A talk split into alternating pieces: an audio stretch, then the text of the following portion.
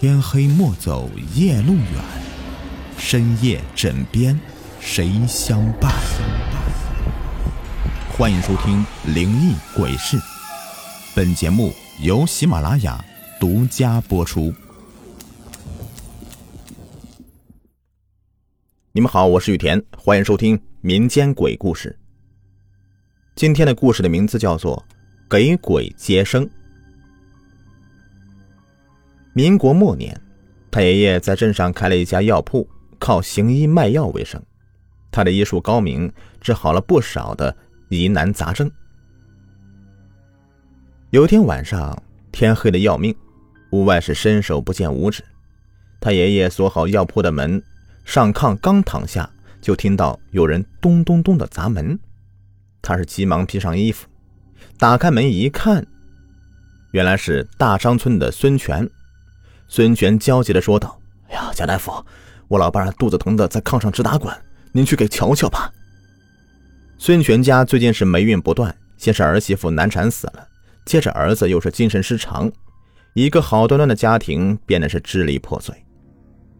他爷爷叹了一口气，动了恻隐之心，回屋里背了药箱，就跟着孙权出了门。太爷爷来到孙权家里。给他老伴儿把了脉，却发现他什么病都没有。孙权惊讶的说道：“哎呀，刚才他还疼得直叫唤呢，咋说好就好了呢？”孙权老伴儿从炕上爬起来，摸着脑门子对太爷爷说道：“啊，真是奇怪，刚才你们进门的时候，我的肚子还疼痛难忍，现在竟然一点事也没有了。”太爷爷站起身来。在他们屋里面转了一圈，悠悠的说道：“你们家里好像有什么不干净的东西在作怪呀？”孙权和老伴一起吃惊的问道：“什么不干净的东西啊？”他爷爷想了想，回答：“我也搞不清楚，你们明天还是请个专业的人士过来看看吧。”其实。太爷爷不仅会看病，还会占卜、算卦、驱邪，只不过他很少外露，也很少用这些本事。在他眼里，鬼也好，怪也好，和人一样都挺不容易的，所以除非是情况特殊，不然他绝不会为难他们。刚才在给孙权老伴把脉的时候，太爷爷就看到炕下站一个年轻女人，那个女人用幽怨的眼神看着他。太爷爷不动声色的摆摆手，示意他赶紧走。那个女人对太爷爷说道：“你放心吧，我只是惩罚一下他而已，绝不会害他的。若想害他，他这会儿早就没命了。”说完，给太爷爷鞠了一个躬，头也不回的走了。那个女人呐，只有太爷爷能看到，她的话也只有太爷爷能听到。太爷爷目送女人走出大门，生怕她还会再回来，就让孙权去锅灶底下挖来一碗的草木灰，然后从药箱中拿出一根针灸用的银针，刺破自己的手指，往草木灰上挤了两滴血，再把银针插进草木灰里。忙活完了，太爷爷让孙权把碗放在屋门槛的正中间，并且告知他天亮之前不要拿下来。孙权和老伴儿全都看傻了眼问他有何用处。太爷爷笑着说道：“ 天机不可泄露。”他俩是不禁是面面相觑。没想到医术高明的贾大夫竟然还有这等本事。太爷爷又同他们俩闲扯一会儿，就挎上药箱告辞回家了。孙权是见天黑如墨，说啥也要送他回去。太爷爷怕他回来路上遇到麻烦，就没同意。太爷爷出了村子，一边哼着小曲儿，一边往回走。走了大约有一袋烟的功夫，太爷爷走进路，来到了一片乱土岗子上。这片乱土岗子曾是一座寺院，叫草寺，据说香火十分旺盛。后来不知什么原因。草寺夜里面起了一场大火，许多和尚没有逃出来，被活活的烧死在里面。后来，这里就成了乱葬岗。那些因为上吊、喝药、投河屈死以后进不了祖坟的，通通被埋在这里。人们嫌这里面阴森恐怖，大白天的都没有人愿意从这里走。太爷爷昂首阔步的往前走。这时候，一个被浓云遮盖的月亮突然是露出了半个脑袋。微弱的月光下，一个个影影绰绰的坟头出现在太爷爷眼前。秋风四起，吹得荒草丛瑟瑟作响。几只刺猬从太爷爷身边滋溜滋溜的跑过去。远处树上有几只夜猫子争先恐后的叫着，凄惨的叫声令人毛骨悚然。忽然，太爷爷看到前面路中间站一个女人，长长的头发，穿着一身白色衣服。太爷爷不慌不忙的从药箱里面摸出一根银针。握在手里，心里想：“你要是敢作祟，我就除掉你。”太爷爷慢慢走过去，仔细一打量，原来竟是刚才在孙权家见到的那个女人。他厉声说道：“孽障！刚才在孙权家，我对你网开一面，没有为难你，你怎么不知好歹，又跑出来拦路啊？你信不信我一根银针扎过去，你将永世不得超生啊？”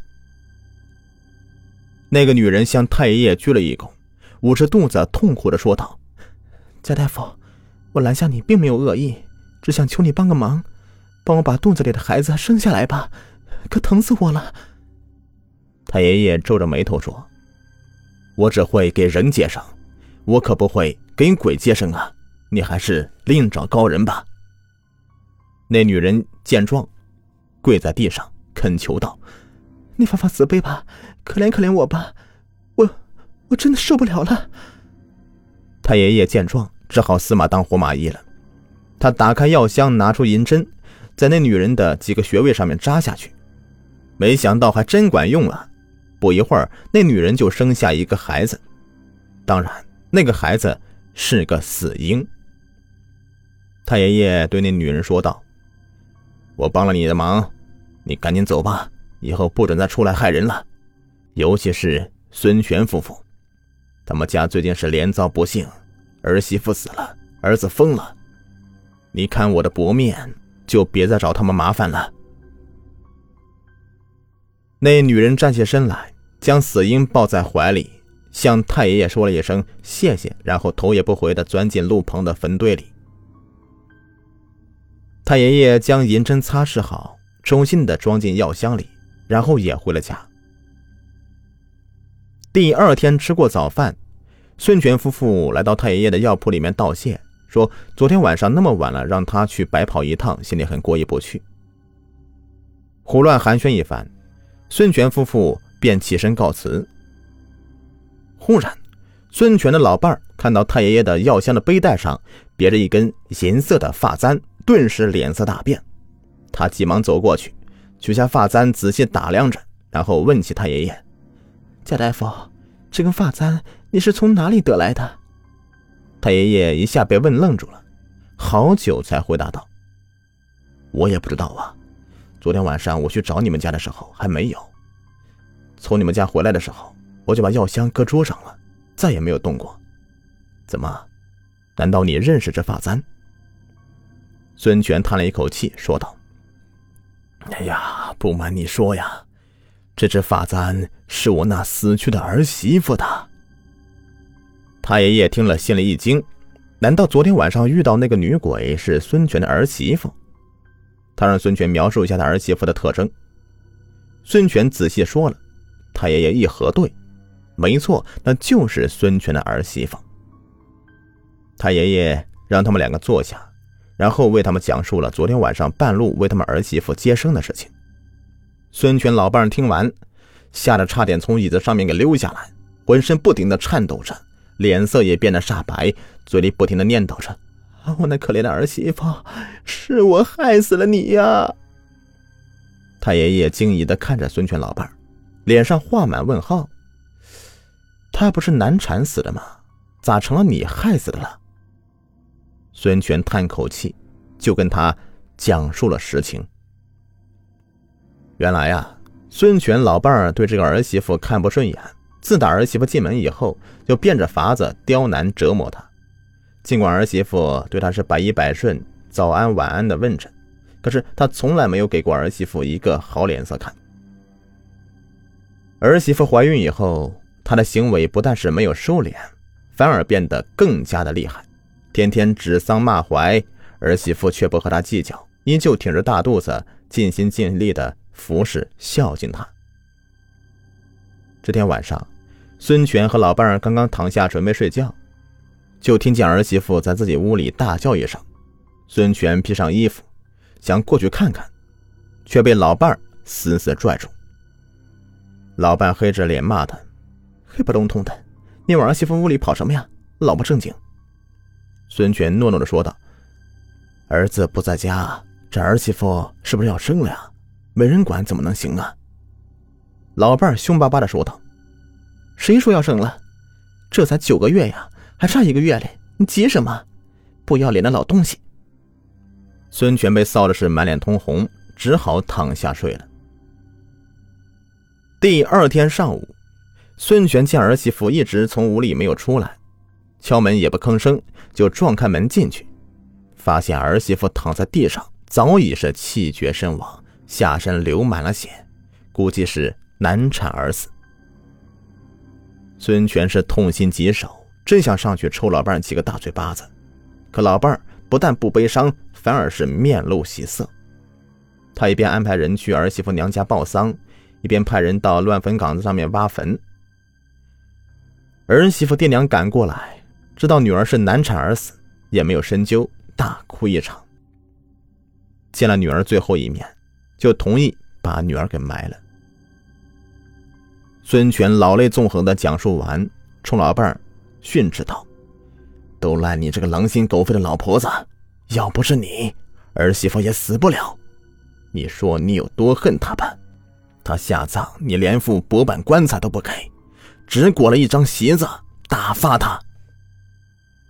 太爷爷明白了事情的原委，对孙权老伴说道：“你知道昨天晚上你为啥肚子疼吗？